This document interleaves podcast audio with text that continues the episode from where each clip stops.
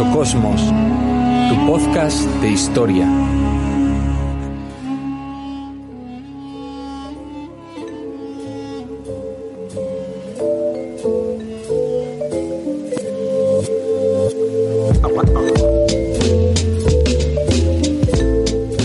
Muy buenas, os damos la bienvenida a Mesocosmos Historia.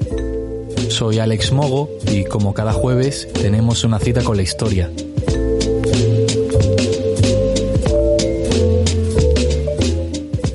Os recordamos que nos puedes escuchar desde iVoox y además desde esta semana también en Spotify y en iTunes.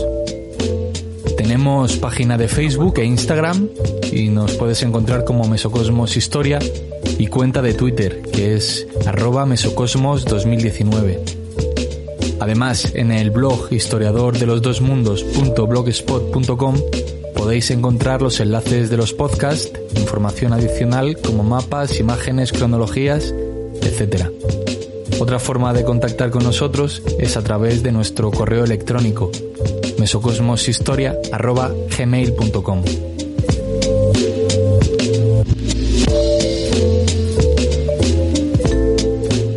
Hoy vuelve la máquina del tiempo en Mesocosmos Historia, dirigida por el historiador de los dos mundos y un servidor. En esta ocasión nos vamos con Luis XIV a la Francia del siglo XVII, en lo que se ha conocido como el Gran Siglo. Es el momento de la afirmación hegemónica de Francia en el continente europeo, una vez que han finalizado las guerras de religión. Los Borbones pacifican y reconstruyen Francia, aprovechando su gran potencial social y económico aunque también hubo descontento, hambrunas y revueltas, además de guerras en el exterior donde no siempre se obtuvo el resultado esperado.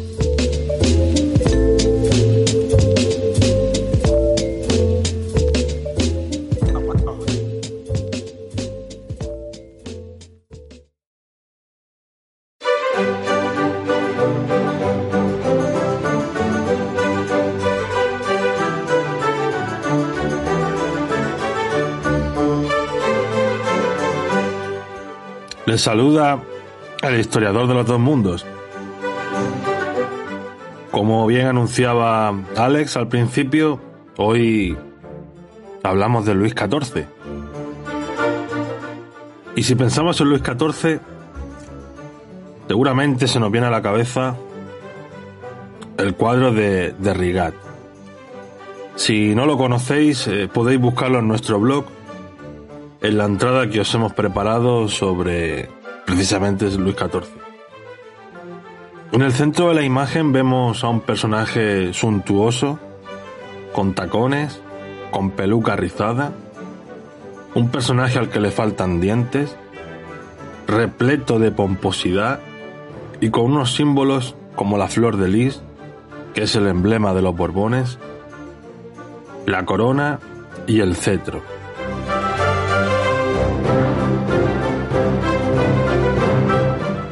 Y hoy empezamos con una pregunta. Y es la siguiente. ¿Qué estamos viendo en este cuadro de Rigat? ¿Un rey o alguien disfrazado de rey? Esperamos eh, vuestros comentarios y bueno, lo podéis hacer a través de iVoox o la red social que, que prefiráis. Ya sabéis que estamos en Facebook, en Instagram y en Twitter.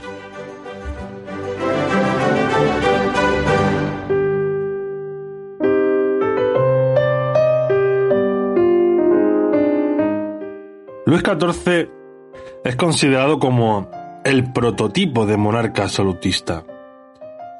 A lo cual surge la pregunta, ¿qué es el absolutismo? Bien, el absolutismo es un modelo político que plantea que el poder real está por encima de todo y que solo está sujeto a las leyes divinas, es decir, a Dios. Él puede nombrar a ministros, a jueces, sin depender de ninguna institución ni autoridad. Los defensores del absolutismo van a plantear que los cambios se hacen desde el cielo y no desde la tierra en contraposición a lo que nos vamos a encontrar años después con la Revolución Francesa de 1789, que precisamente defienden lo contrario. Es decir, los cambios se hacen en la tierra y no en el cielo, la soberanía proviene del pueblo, hay división de poderes y un marco legal llamado Constitución. No os preocupéis que muy pronto habrá un podcast sobre la Revolución Francesa.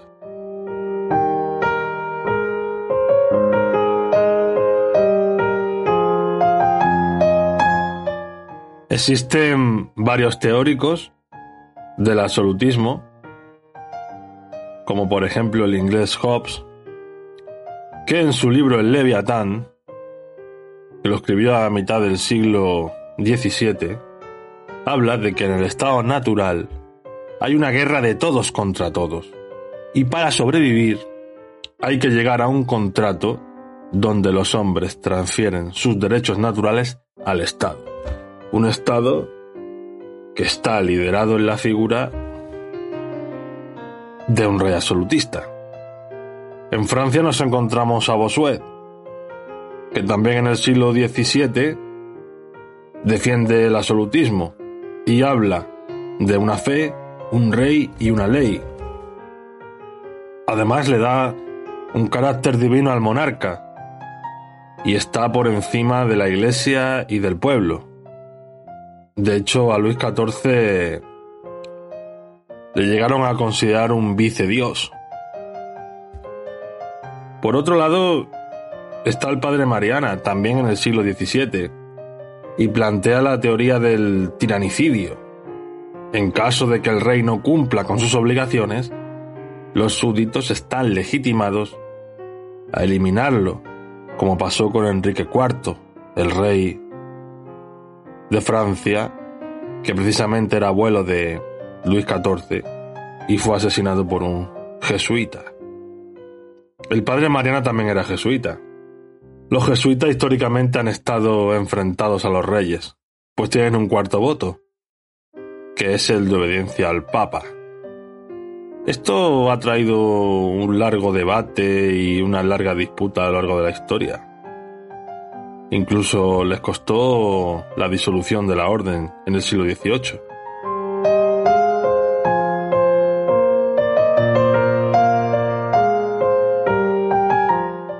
En el absolutismo, como en toda la edad moderna, heredera del mundo medieval, hay una sociedad desigual. En la cúspide de la pirámide está la nobleza y la iglesia. Tienen lo que se conoce como el privilegio. Controlan buena parte de las tierras de cultivo, inmuebles y otros tipos de bienes. Por el cual no pagan impuestos. No se pueden endeudar y tienen otro tipo de tratamiento ante la ley. Son juzgados de otra manera, en definitiva. Entre otras, entre otras prerrogativas que, tienen. Sin embargo, el pueblo llano, que está compuesto por un grupo muy heterogéneo, como burgueses, comerciantes, artesanos, labradores, jornaleros, etcétera, etcétera, etcétera, son los que pagan los impuestos y los que sustentan la economía de los países. Una economía que en el siglo XVII es de subsistencia, es decir, si hay una mala cosecha, una sequía o alguna inclemencia meteorológica como una nevada, pues significa que que habrá hambre. Habrá hambre. Y eso va a ser así hasta casi el siglo XX prácticamente eh, va a ser así. Eh, la agricultura de subsistencia. De hecho, en algunos lugares del planeta sigue existiendo una agricultura de subsistencia. Todo se ha dicho. Y si nos vamos a la industria, en el siglo XVII, pues nos vamos a encontrar con algo muy distinto a lo que hoy conocemos. Es decir, lo que se estilaba fundamentalmente eran los los talleres de artesanos y las manufacturas reales.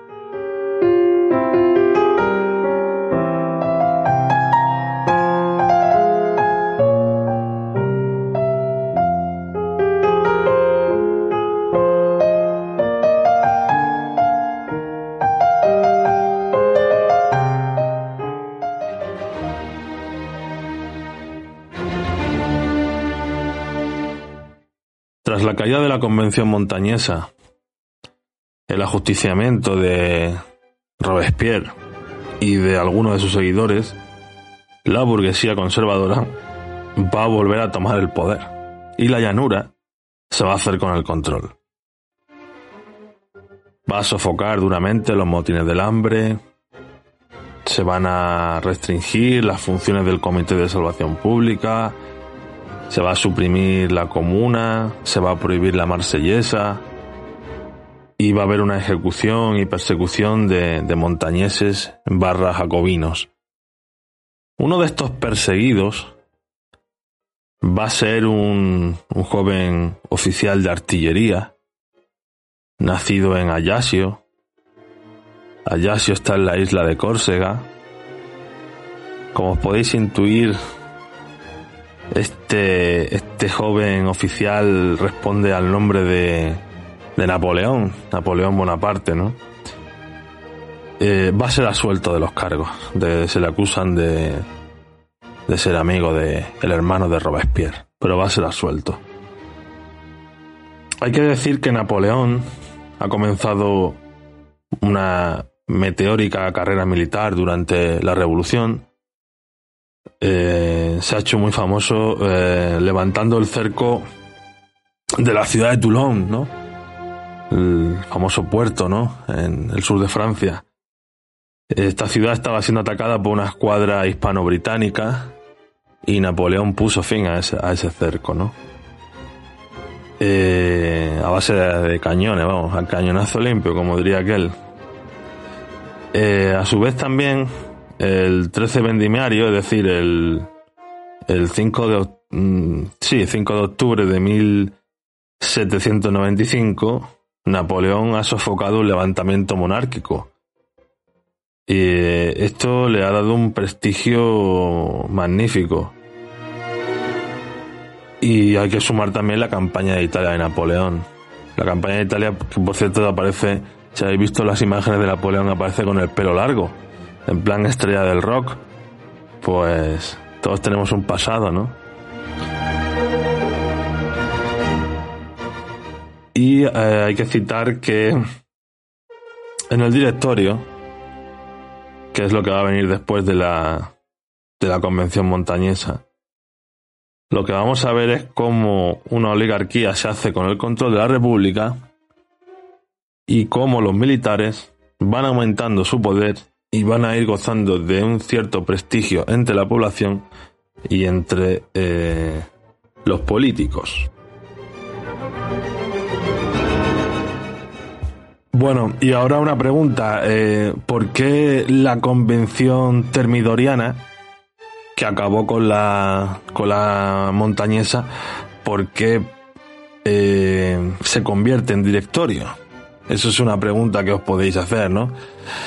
Bueno, pues posiblemente sería para evitar la influencia del pueblo y crear un gobierno de, oligarcas, de notables, de plutócratas, en definitiva. Y eh, bueno, este, este, directorio va a crear una nueva constitución en septiembre de 1795 se va a conocer como la Constitución del año 3. Os recordamos que la Revolución Francesa, el año 1 es 1792, que es cuando se proclamó la, la República, ¿vale? Por eso el año 3 es el 95. El directorio va a estar compuesto de cinco miembros que tienen el poder ejecutivo y el poder legislativo está dividido en dos cámaras. El Consejo de los Ancianos, que tiene 250 miembros, y el Consejo de los 500. El sufragio va a ser eh, censitario, por lo tanto, van a poder votar eh, los ciudadanos activos, es decir, los que pagan impuestos y tienen bienes. Y es también es no directo, ¿vale?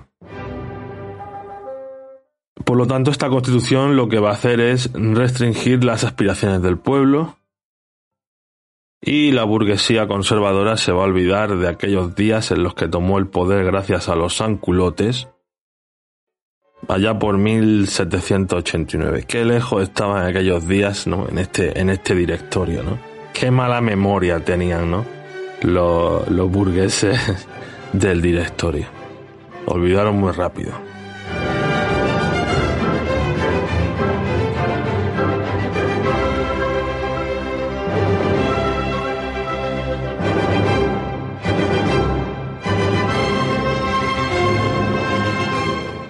El directorio manda a Napoleón a Egipto a luchar contra los británicos. Esta expedición militar se convirtió en un fracaso, pero, si se me permite la licencia, la expedición va a ser una especie de Erasmus para Napoleón. Además de traerse el obelisco de Luxor, en tal expedición se descubrió la piedra de Rosetta, que ha sido un hito dentro de la egiptología, ya que está escrita en demótico y en griego, lo cual permitió traducir los jeroglíficos del antiguo Egipto.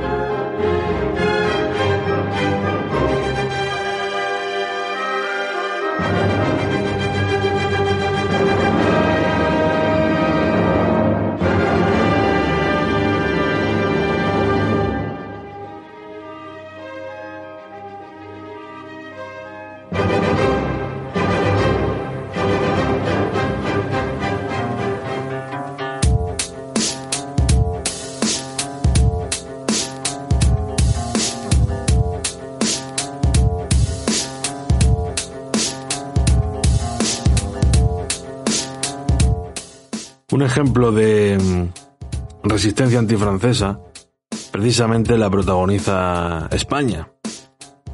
Eh, los reyes, los reyes de, España, valga la redundancia, Carlos IV y Fernando VII, enfrentados tras el motín de Aranjuez, mmm, venden la corona de España a Napoleón. No los engaña, los compra y Napoleón eh, le cede la corona de España a su hermano José I. En España se conoce como Pepe Botella, aunque era astemio hay que decirlo. Pero se ve que hizo una compra grandísima de arrobas de vino cuando llegó a Bilbao y de ahí surgió ese, ese apodo de Pepe Botella. Bueno, hay que decir también que las abdicaciones de Bayona son uno de los episodios más bochornosos de la historia contemporánea de España. Todo se ha dicho. Y siguiendo con esto, pasamos al 2 de mayo de 1808. El pueblo de Madrid intenta que un destacamento francés no se lleve a Francia al último miembro de la familia real española, que es un niño llamado Francisco de Paula. Esto va a dar lugar a un enfrentamiento armado entre las tropas, tropas francesas, que están dirigidas por Murat, que es el cuñado de Napoleón, y el pueblo de Madrid. Obviamente las tropas francesas van a imponer su superioridad técnica. Van a haber un montón de muertos. Eh, ahí queda para la historia, ¿no? Los cuadros de Goya, eh, la carga de los mamelucos y los fusilamientos del 3 de mayo, ¿no? Además de los desastres de la guerra y también eh, películas sobre Goya, ¿no? Que hizo Milos Forman, ¿no? Los fantasmas de Goya, del director Milos Forman, como decía. Quería deciros una cosa, que puede que el 2 de mayo fuera un levantamiento popular, eh, nacionalista, ¿vale? Pero también tengo la impresión de que puede que personas de la aristocracia y de la iglesia estuvieran azuzando al pueblo para que no entraran en Francia, perdón, para que no entraran en España las, las ideas de la Revolución Francesa. Pues está limitada mucho su poder, sobre todo el de la Iglesia. Una de las cosas que hicieron los franceses al llegar a España fue prohibir la, la Inquisición.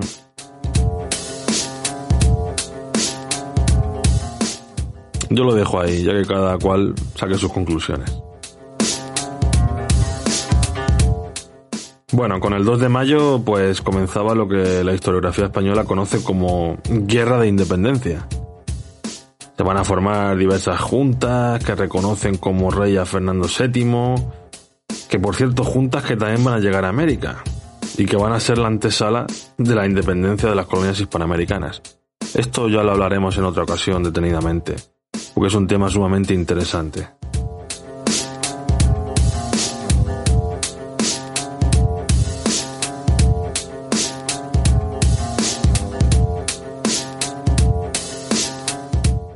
En los campos de Bailén, en la provincia de Jaén, un 19 de julio de 1808, a 40 grados a la sombra de un olivo, las tropas de Dupont van a sufrir una inesperada derrota frente a un desorganizado ejército español dirigido por el general Castañas. La caballería española formada en buena parte por, por garrochistas. Los garrochistas son los vaqueros, el, el, gaucho español, podríamos decir, el cowboy español. Y mm, va a haber aquí una dura batalla donde el calor fue el protagonista. Imaginar el calor que hace en Jaén en verano. Y donde españoles y franceses se dieron puñetazos, patadas, tiros, puñaladas, estocadas por un pozo de agua. En esta batalla de Bailén había un joven desconocido, José de San Martín. ¿De qué os suena José de San Martín? ¿Quién puede ser este, este joven desconocido?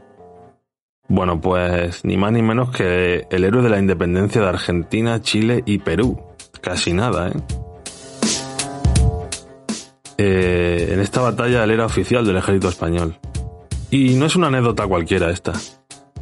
Pues años después, en la batalla de Chacabuco, ya en tierras argentinas, San Martín usaría la misma técnica que, el general Castaños, es decir, llevar a tu enemigo a un terreno de lucha que realmente te conviene a ti.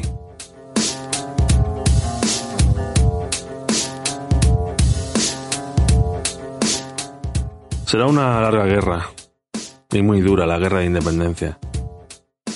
Inglaterra va a enviar tropas a la península al mando de el duque de Wellington, que va a ser el que organice y dirija las tropas hispano-anglo-portuguesas. Y bueno, este Wellington no solo venía a luchar contra los franceses, también venía a destruir la industria española, todo se ha dicho. Luego le premiaron con el Soto de Roma en Granada, por cierto.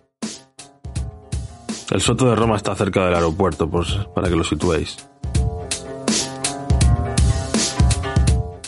Bueno, España va a ser un auténtico quebradero de cabeza para Napoleón. Ya que las guerrillas van a hostigar continuamente a las tropas francesas y como llegó a decir el general Sebastiani, solo controlamos el suelo que pisamos.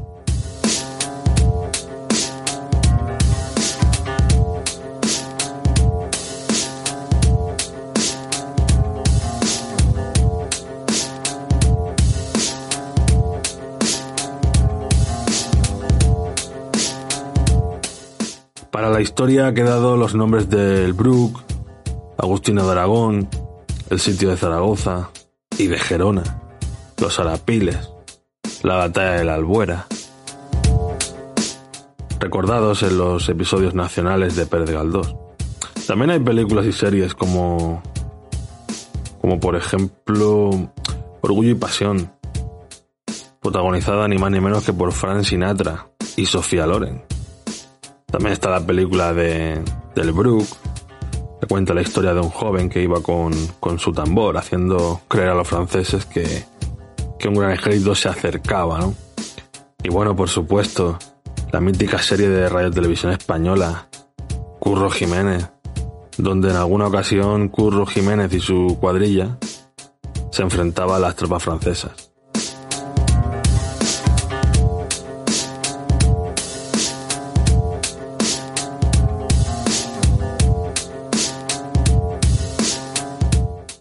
En mitad de esa guerra de independencia, en 1812, se redacta y proclama la Constitución de Cádiz, que precisamente es un texto liberal con ideas de la propia Francia revolucionaria. esta constitución se hace para poder traerse de nuevo a Fernando VII, el deseado que estaba en Francia. En su exilio se había vendido la corona y estaba allí. Y en España se pensaba que estaba prisionero por Napoleón. Pero estaba mejor que nadie. Bien. Bueno, el deseado es un monarca absolutista. Y esto son cosas que solo pasan en España. O sea, y lo digo así tal cual, ¿eh? O sea, luchar contra Napoleón para traerte un rey que luego te va a matar por ser liberal. Eso le pasó al empecinado. Condenado a muerte, intenta fugar, lo matan a bayonetazos y después de muerto lo ahorcan, porque había que cumplir la pena. O lo que le pasó a, a una ilustre granadina, por bordar una bandera que decía libertad, pues fue agarrotada. Los jardines del triunfo. ¿Quién será? García Lorca tenía una una obra sobre ella. Y una plaza también. ¿Quién podrá ser? Pepa Flores, Marisol la interpretó en una magnífica serie. Supongo que ya sabéis quién es, ¿no? Mariana Pineda.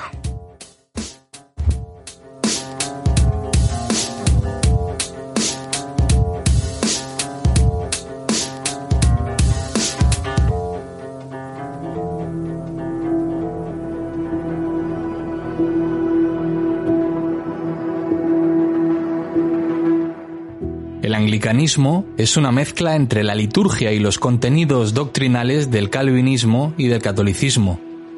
Tomaron de cada vertiente religiosa lo que les interesó, y si bien empezó con Enrique VIII, fueron sus hijos Eduardo VI y sobre todo Isabel I con el acta de uniformidad donde se marcaron las pautas de la Iglesia de Inglaterra. Hay que recordar que en el siglo XVI en Europa se va a producir la Reforma Protestante, donde destacaron Lutero y Calvino, aunque la semilla de la Reforma es anterior. Por ejemplo, la figura del Papa estaba bastante desacreditada tras el cisma de Aviñón. Lutero apareció en lo que hoy es Alemania y en sus 95 tesis criticó al Papa de Roma por las indulgencias que prácticamente vendía para la construcción de la Basílica del Vaticano.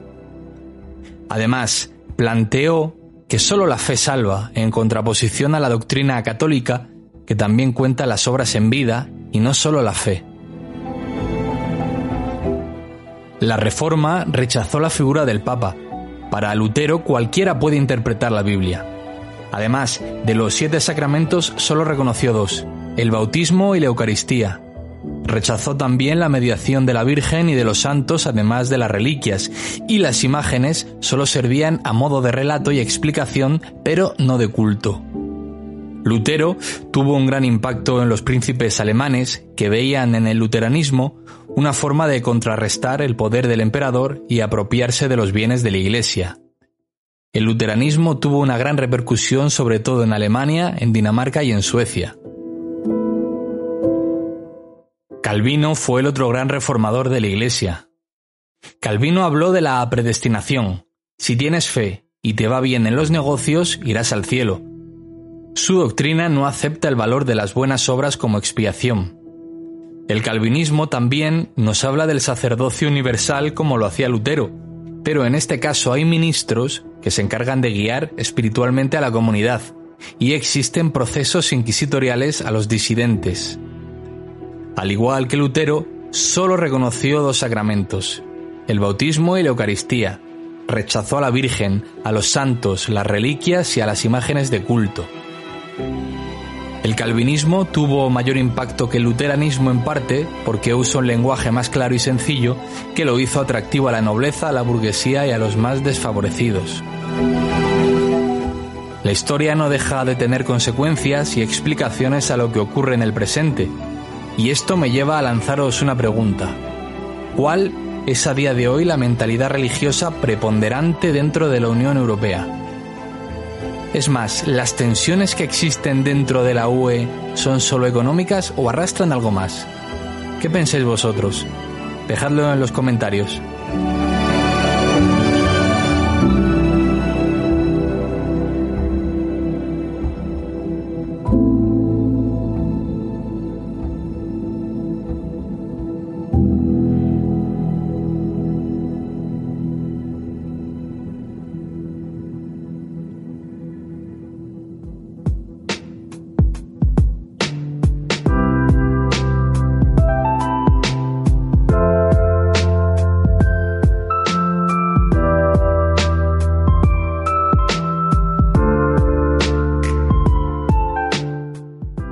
Con el reinado de Isabel I y nos centramos ahora en la parte política. Isabel tiende a posturas, digamos, absolutistas. Tendrá un consejo privado que está presidido por ella y lo forman el canciller y el secretario de la reina. Estas dos figuras tenían funciones administrativas y judiciales. Podrían haber más asesores y funcionarían como ministros. Cabe citar aquí los nombres de los Cecil, padre e hijo, los Bacon, que también será otra familia, el conde de Leicester, Francis Walsingham y el conde de Essex. Son personajes que formaron parte de ese consejo privado de la reina durante, durante su reinado.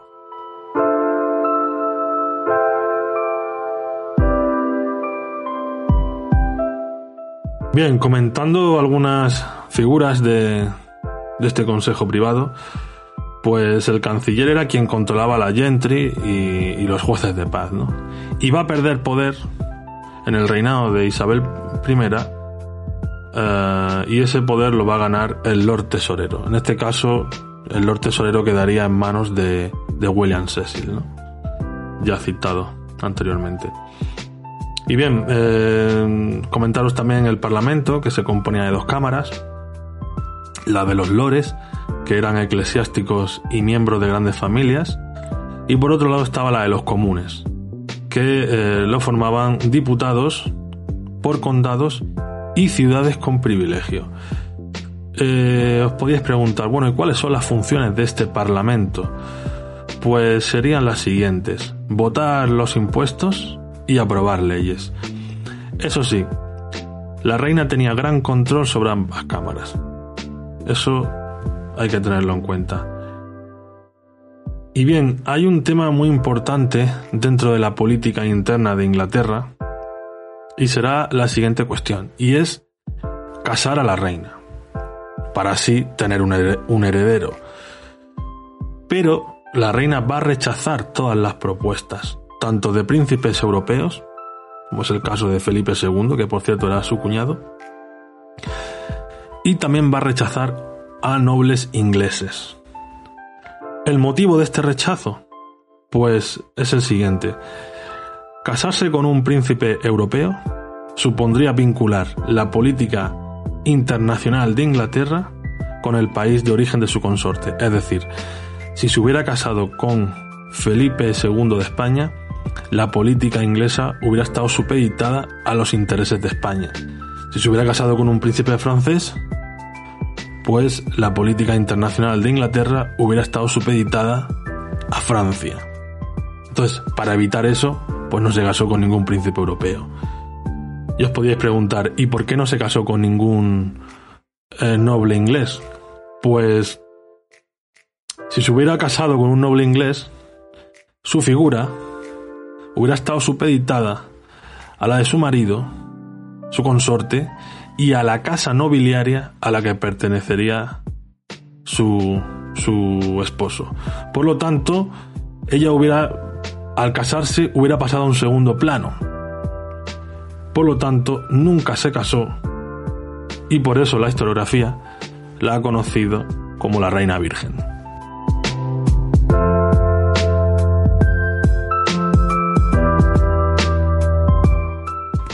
Vamos ahora al mundo de la economía. ¿Cómo era la economía en la Inglaterra de la reina Isabel I? Antes que nada decir que Inglaterra en ese momento era un país básicamente rural y con una población que rondaría los 4 millones y medio de habitantes. Eso hacia el final del reinado. Estamos hablando de 1590 aproximadamente, ¿vale? La década de 1590. Habría 4 millones y medio de habitantes en, en Inglaterra. Bien, como os podéis imaginar, habría una élite de nobles que vivían de las rentas y nos han llegado fuentes de que existía un gran número de campesinos ricos y campesinos medios con, con tierras, con tierras propias me refiero y que estos campesinos medios podrían tener 5 o 6 caballos, y 10 vacas. Y en esa época, eso era ser alguien con cierto poder adquisitivo. Así que fijaros, cómo según la época el concepto de riqueza va, va variando, ¿no? Por supuesto, en este momento había comerciantes eh, de paños en, York y, Bristol. También habría dedicada eh, una industria al carbón y a la hulla, por ejemplo, en la zona de Newcastle, ¿no? Y claro que había pobres, sobre todo en las ciudades. Y los protegían y los reprimían a la par. Es llamativo esto y había hospitales para ellos, por supuesto. Por ejemplo, el San Bartholomew y también el Chris Hospital. Eh, este último era para niños delincuentes, para poder darles una educación y que salieran de, de ese círculo vicioso, ¿no? Bueno, y os podéis preguntar, ¿qué comía la gente de aquella Inglaterra? Pues según el historiador Ben Assar, en las casas más pudientes se comía asado de cordero con ajo, capón con puerros, lomo de vaca con nabos. Eso durante el año, ¿no? Y en cuaresma, el sollo, el rape, el congrio y la merluza. Eh, tenían de manjares exóticos las naranjas y los limones. Y los campesinos pues comerían sobre todo cereales, básicamente, esa sería la, la base de su alimentación, los cereales, coles, nabos, carne de cordero, aves y jabalí. Y las bebidas más comunes serían la cerveza y la sidra. Y los nobles pues beberían vino clarete. Sobre el comercio internacional, pues comentaros que es importante tener en cuenta que al verse bloqueados los puertos de Amberes, Brujas, Calais y Hamburgo, que eran los puertos más importantes de, de aquella Europa y donde más tránsito comercial había, pues van a aparecer en Inglaterra los Merchant Adventures, que son comerciantes y piratas, entonces van a crear sociedades por, por acciones, ¿no? Por ejemplo, van a crear la compañía moscovita en 1554, la compañía de Levante en 1581 o la compañía de las Indias Orientales en 1600. Virginia va a ser la primera colonia inglesa en Norteamérica y va a ser fundada por Sir Walter Raleigh en 1598. Y ese mismo año se van a cerrar las oficinas de la Hansa. Por daros un dato, en 1571 se había abierto la Bolsa de Londres. Y en definitiva, pues comentaros que hay una gran expansión comercial gracias en parte a la posición geográfica de Inglaterra en el Atlántico, las medidas proteccionistas de los productos manufacturados ingleses, comercio con esclavos, la trata de negros, piratería, por supuesto, y factorías en, África, la costa africana y en América, como he dicho, Virginia, y Londres se va a convertir en uno de los grandes puertos de, Inglaterra, Comentaros también pues que el balance de la economía en la época isabelina es en general es, es positivo, pues es un momento de crecimiento, pero sin duda, pues unos grupos sociales crecerían más que otros, como suele pasar siempre.